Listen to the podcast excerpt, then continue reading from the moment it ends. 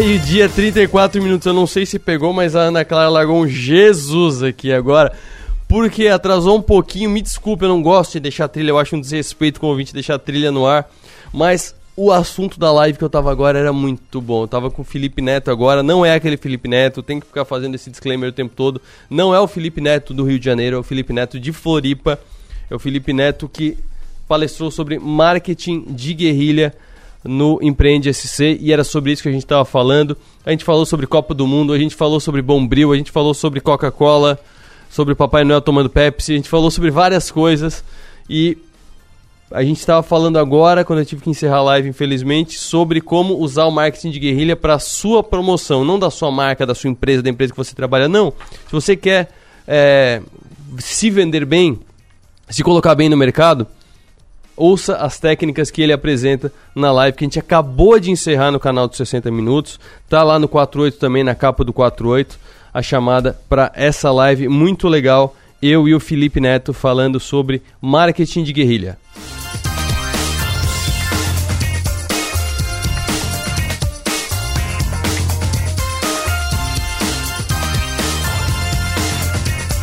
Já que falei no 48, Destaque agora é a live que eu fiz agora há pouco com o Felipe Neto, 60 minutos, método mapa A, tem dois As e ele explica o porquê, ele explica cada letra do método mapa. É um checklist de como fazer o marketing de guerrilha bem feito, de como entrar bem numa reunião, de como cumprir bem uma missão de negociação, uma missão de marketing, uma missão de divulgação. Então, muito legal essa live que já está ali disponível no 48 também, ou vá direto no canal de 60 minutos se você já for inscrito. Se você não é inscrito, deveria ser, mas aí você se inscreve se você achar que vale a pena, curte os vídeos se você achar que vale a pena, se você achar que tem qualidade no conteúdo.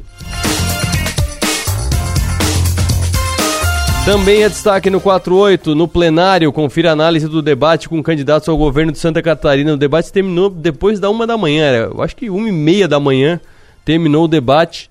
A Delor Lessa acompanhou, o Piera Bosque acompanhou, Maga Estopassoli, nova contratação da Somaero do 48, acompanhou também eles debateram sobre os principais pontos. Um dos pontos é destaque no blog de Adelor Lessa, por exemplo.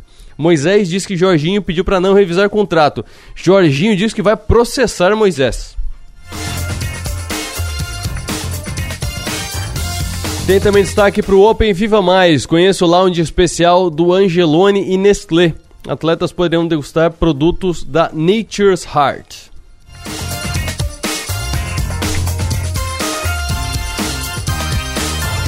E no blog de Débora Zanini, morar em casas separadas, bom, ruim ou ótimo? E novamente a pauta foi definida por um leitor, é assim que começa o texto da doutora Débora Zanini. Doutora Débora Zanini, que é juíza, juíza criminal em Criciúma, mas ela aqui no blog no 48 é outro foco, é a outra Débora, outra faceta da Débora, muito mais sobre vida, relacionamentos, visões de mundo. Cada texto da Débora é uma obra de arte. Toda quarta-feira tem texto novo da Débora Zanini no 48.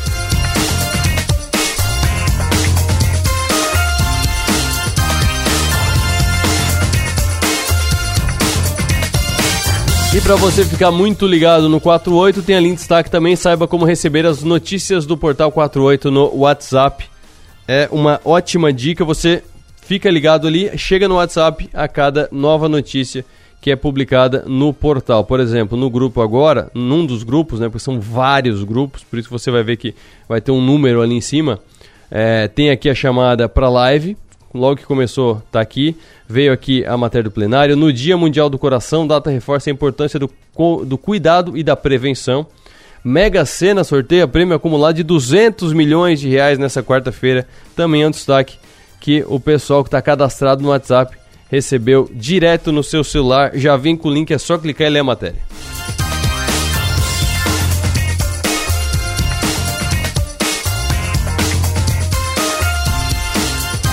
Agora meio-dia, 38 minutos. Ale Koga. Esse aqui eu fiquei muito curioso. Decisão da Apple em patrocinar o Super Bowl. Já seria um bom assunto, ok. O que, que a Apple vê no Super Bowl e qual é a importância que as empresas americanas veem em patrocinar o Super Bowl. Mas aí vem a segunda página que é o que isso tem a ver com uma possível queda no Netflix. E aí, Koga, me explica, o que, que tem a ver a pera com a maçã? Boa tarde, Arthur. Pois é, eu fiquei viciado em polêmica, né? Você me viciou em polêmica, então eu resolvi. Para isso que te trago. É para isso que eu te trago aqui. então, a gente sabe que o Super Bowl, né, é, ele se popularizou bastante aqui no Brasil nos últimos anos, então agora todo mundo já é um evento, já era, né, um evento mundial e agora mais do que nunca nós brasileiros é, estamos acompanhando isso. E não é à toa que o que move isso em, em todos os aspectos é a questão da publicidade no intervalo dos jogos, né? Uhum. Então, por muito tempo, a Pepsi foi a grande patrocinadora do evento, a, a, majoritária, e agora a Apple roubou essa fatia, né, com 50 milhões de dólares para ocupar esse espaço. Até aí, como você disse, já seria um baita de um assunto, né? O que acontece? Por que, que a Apple se interessou por isso? E aqui a gente vai falar da Apple, não a dona dos iPhones ou dos uhum. computadores, mas a Apple, é, que muita gente ainda desconhece, que é a Apple Streaming. Por isso que tem a ver com Netflix, porque a Apple tem o Apple Plus, onde a gente com o Apple TV, né, onde tem não só as produções originais, mas como ela também agora, junto com a Amazon, junto com a Disney, começou a mirar numa grade de transmissões ao vivo.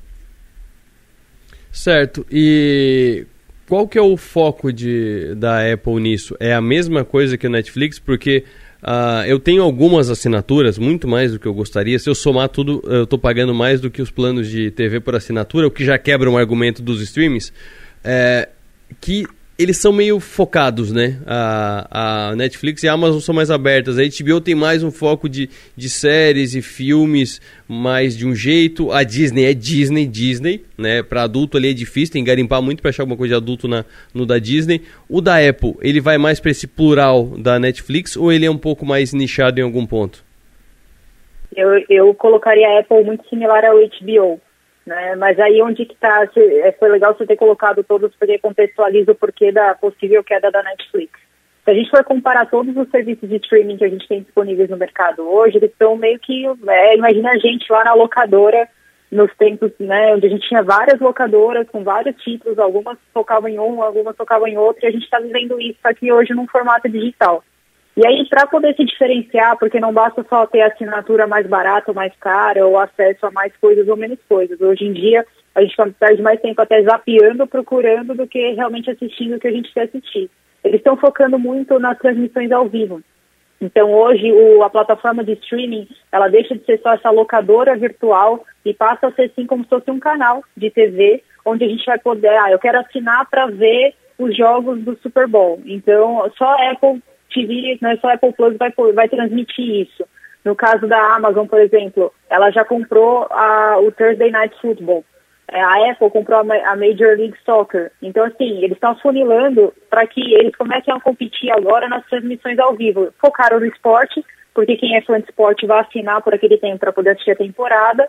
Mas eu acredito que daqui a pouco eles vão estar transmitindo um show ou algum evento, né, uma premiere de um filme e por aí vai. E aí a Netflix está chupando o dedo, porque hoje a Netflix ela não, não tem nada, né? Ela virou apenas uma funcionalidade dentro de um ecossistema, né, desse de streaming, enquanto a Amazon, Disney e Apple provam que tem que ser muito mais robusto, muito maior que isso para poder hoje segurar o consumidor ali, né?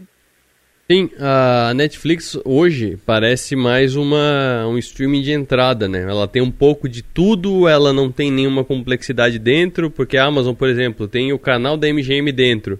A, a, própria, a própria é Claro, é, que eu, eu tenho a assinatura da Claro, então tem aplicativo também. Tem pacotes dentro do aplicativo da Claro que não estão no pacote da TV, então você compra por dentro também. Então, assim, é, tá, é, tá ficando complexo de você saber o que você deve pagar ou não pagar.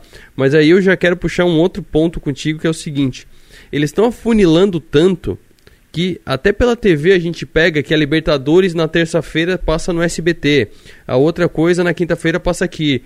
Eu não lembro se tem esse ano, mas ano passado tinha na Libertadores um dia que era do Facebook, então acho que era quinta. Jogo da Libertadores, quinta tem que assistir pelo Facebook, não passa na TV. Tá ficando ruim pro consumidor, né?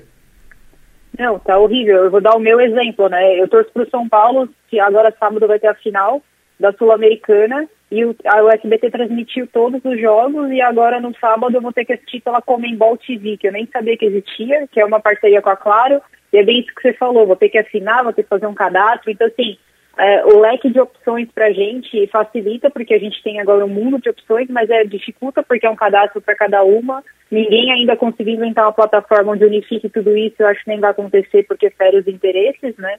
Mas o que acontece também que a gente tem que lembrar, puxando seu gancho, é que somos um só, e por mais que a gente assine todos os serviços e tente acompanhar, a gente só vai escolher um, só vai conseguir assistir um por vez. Né? Então o que eu vejo muita gente fazendo é que como você não tem uma fidelidade, né, a não ser que você, claro, opte por pagar um plano anual pela questão da economia, ah, eu quero assistir a série tal, vou assinar, acabei de assistir a série, desassino, assina outra, e por aí vai, mas realmente para o consumidor fica complexo. Certo, e qual que tu acha que é o futuro disso? Eu vou, vou até mais além, ver se a, a ideia que eu tenho de futuro faz sentido para ti. A, o mundo, ele vai em ondas, né, como diria Lulu Santos, e vai girando.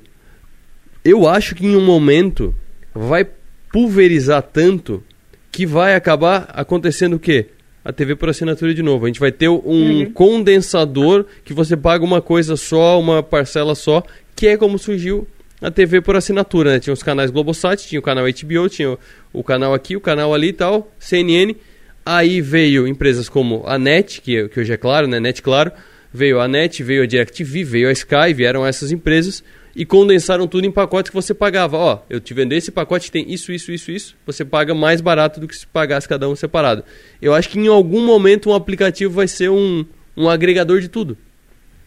É, eu Senão concordo, a gente e a gente não é, e a gente não pode esquecer que até os canais de TV aberta agora têm a sua programação paralela de streaming, né? A gente tem o Globoplay, a gente uhum. tem o ESPN não sei o que, o Sport TV não sei o que lá. Então, assim, é, não sei como isso vai acontecer, mas eu concordo com a questão do cíclico, né? Então a gente acaba só mudando o formato, em vez de a gente estar agora na TV via eletricidade, via antena, a gente vai estar via internet, o 5G está chegando, vai facilitar muito então a gente vai andar literalmente com os canais no nosso bolso, se a gente quiser, para assistir um filme em HD, para assistir uma premiere ao vivo ou uma transmissão ao vivo sem delay. Uhum. Né? E eu ainda co complemento o futuro entrando um pouco na sua seara, que no caso da Netflix, eu acho que ela tem um problema e por isso que eu coloquei a queda no título, porque diferente de Apple, de Amazon e Disney, ela não tem um caixa virtualmente infinito. Né? Então é, a Netflix tem um problema financeiro que eu não sei se ela consegue sustentar esses milhões quando a gente fala de concessão, de transmissão ao vivo ou de outras coisas exclusivas. Maravilha, obrigado Koga, um abraço, até mais. Até mais. Insight com Alessandra Koga.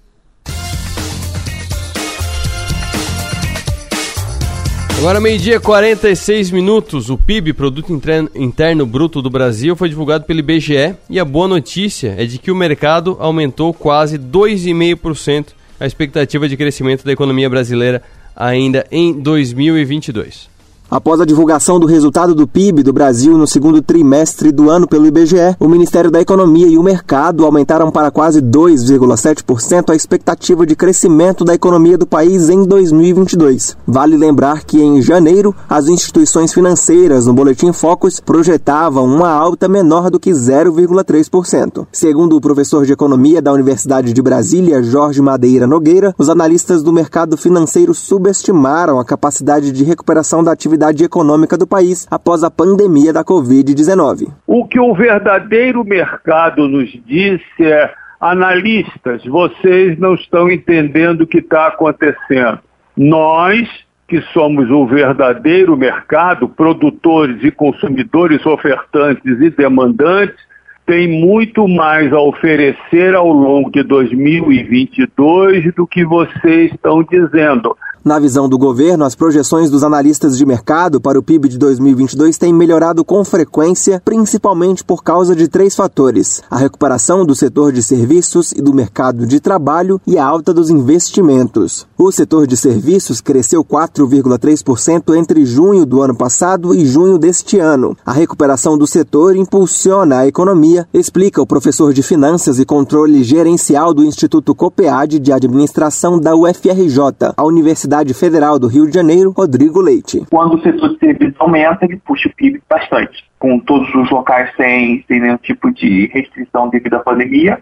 E aí você tem um aumento de turismo, bares, restaurantes, e com isso você tem também uma recuperação econômica. Até julho, o país gerou mais de um milhão e meio de empregos. Além disso, a taxa de investimentos no segundo trimestre não atingia patamar tão elevado desde 2014. O consumo das famílias também cresceu. Esses fatores ajudam a explicar por que a indústria, que é o segundo setor em importância para o PIB, subiu acima das expectativas, 2,2% de acordo com o IBGE. Reportagem Felipe Moura.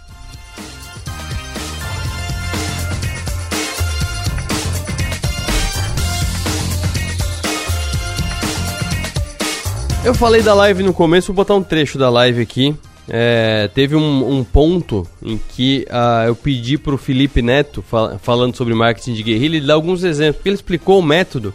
E, é, e eu até estourei o tempo, eu entrei meio atrasado aqui no rádio, porque ele foi super didático explicando o método, passo a passo, tanto como ele fez na Labela Máfia, que é uma empresa gigantesca que ele trabalhava, ele fez o marketing de guerrilha na Copa passada da Rússia, quanto explicando é, como fazer isso para promoção pessoal, para quem está querendo se divulgar, é, melhorar sua imagem nas redes sociais e tal. Então ele, é, ele mostrou o mesmo método aplicado em duas situações. E entre esses dois pontos, ele deu alguns exemplos de marketing de guerrilha. E um deles é no setor, no mercado das caminhonetes. É, não sei se posso falar marcas de veículo aqui. À vontade, mas, à vontade. É, então foi uma, uma, uma, propaganda feita pela Nissan no lançamento da Frontier. E esse, esse é o icônico que tinha assim, era o Harley Lux e o. Tipo assim, era uma dupla sertaneja, que era Ford e, e Toyota, uhum. os carros que não era bom, e a, a, aí o carro top era, era o lançamento deles, mas era uma dupla sertaneja. Então, provocando Sim. daí aquele sentimento de carro de off-road, mas só anda no on Uhum. Então, essas provocações, elas ativam a curiosidade. Por um lado, quem gosta daquele produto vai achar só engraçado. Por outro lado, o concorrente também ele ganha visibilidade, né? Sim. A gente tem aqui os ícones de é, Canos, né? Que tinha aqui duas grandes marcas que ficavam entre si. Isso eu acho muito bacana, porque você ativa. Eu acho que quando a gente pensa que a concorrência ela deve existir, para nos forçar a ser melhor do que nós já fomos. Uhum. Porque senão a gente entra numa zona de conforto que ela é muito natural, então a gente acaba fazendo coisas triviais que geram baixo impacto. Essa que você falou é uma é, é, é muito legal o conteúdo que ela traz, porque quando a pessoa ela abre o vídeo, ela começa, caramba, aquela criança dificultosa ali clicou, pegou uma lata, pega outra, e aí o final da história é totalmente controverso, né? Ele vai para pegar uma marca concorrente. Exato. Então Olha usa só, como ativo.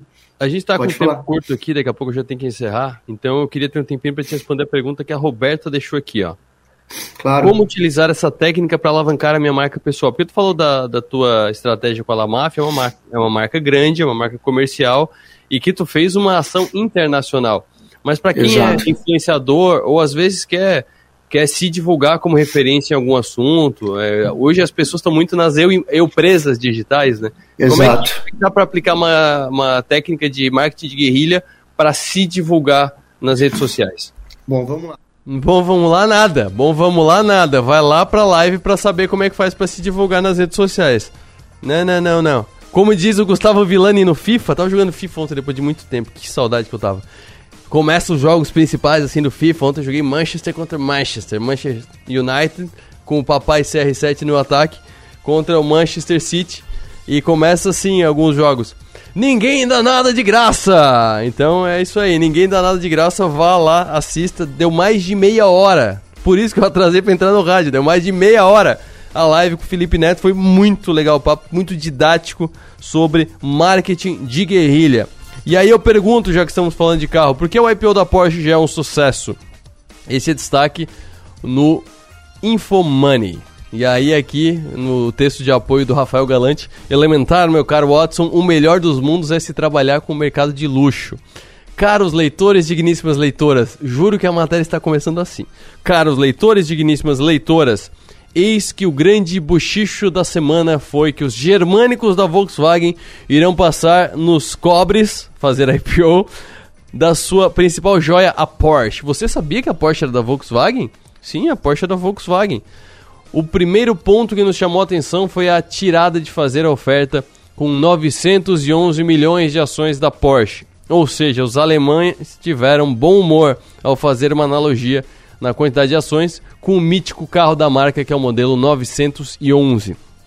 Além disso, vale sempre lembrar que a Porsche já estava na bolsa PAH3.DE, DE de Deutschland, que é a Alemanha. Mas aqui estávamos falando da holding que era controlada pela família Porsche Pitch. O que os germânicos estão passando no cobre é a Porsche AG, que é a fabricante de automóveis. Essa sim faz parte do grupo Volkswagen. Mas o negócio é bom? O que chamou atenção foi que os caras nem precisaram de 24 horas para encontrar investidores interessados no negócio. Antes de começar, já acabou. E aí segue na matéria aqui os, por exemplo, fundo Nordsbank norueguês, o T. Rowe Price e o ADQ, que juntos já se propuseram a arrematar 1,3 bilhões de euros além do Fundo Soberano do Catar, que quer arrematar quase 5%, 49,99% das ações da Porsche. Então, a Porsche está indo ao mercado, você pode, se não pode comprar um Porsche, compre ações da Porsche e já é um sucesso.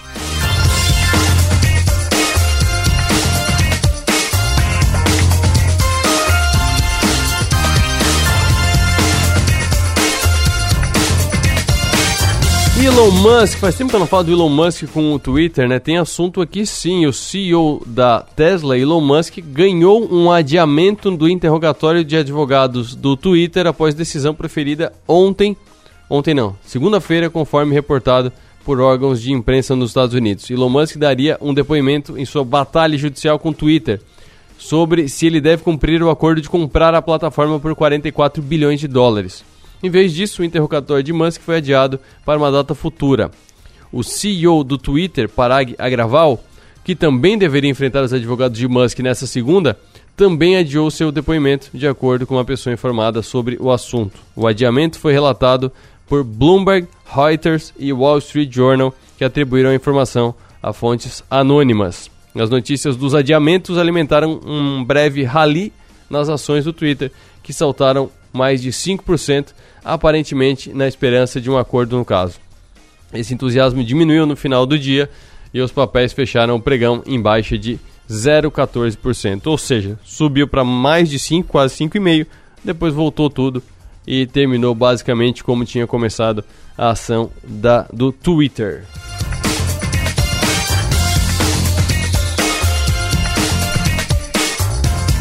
Para fechar o programa, não é foco economia, finanças, mas acaba interferindo em economia e finanças, acaba interferindo na vida toda, que é eleição.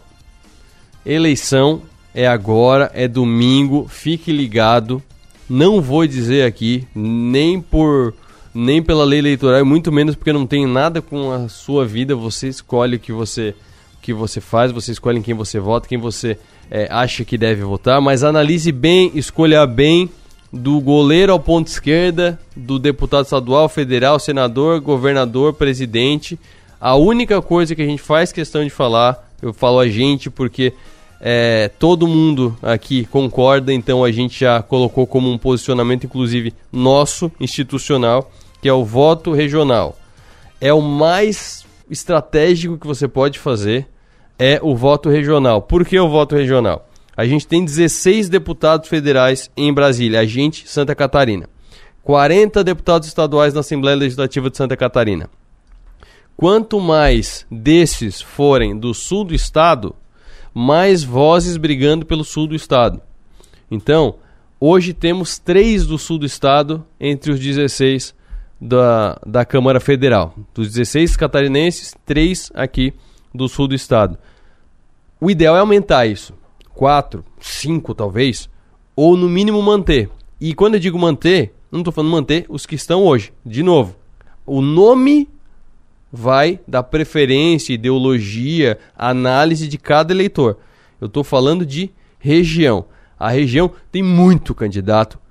Direita, esquerda, em cima, embaixo, azul, preto, branco, amarelo. Tem tudo. Mas região é importante. O mesmo vale para a Assembleia. Dos 40, se tiver um o Sul está muito quebrado. O Sul não vai ganhar reunião de síndico. O Sul não vai ganhar para o ímpar. Então, esse é o melhor, a melhor análise que você pode fazer. A questão mais estratégica é no legislativo, vote regional. No Senado não dá, é um governador, é um presidente, é um, mas deputados estaduais são 40, então não adianta votar no deputado, eu não estou nem falando ninguém, não adianta votar em ninguém do norte, porque ele vai defender o norte, do oeste vai defender o oeste, da, do Planalto Serrano vai defender o Planalto Serrano, da capital defende a capital.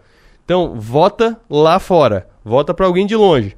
Depois não consegue as coisas aqui, vai ficar reclamando? A culpa é sua. Autoresponsabilidade, outro ponto da live de hoje com o Felipe Neto, que é o destaque do 48. Já fecho fazendo um alto merchan. Por hoje é só. Volto amanhã com a última live eleitoral, porque amanhã é o último dia da propaganda eleitoral. E logo depois, meio-dia 25, meio-dia e meia, eu volto aqui no rádio amanhã. Eu vou me comportar e entro no horário certo. Abraço, até mais. Agora tem beach tênis aqui no programa do Avesso. O estúdio vai estar lotado.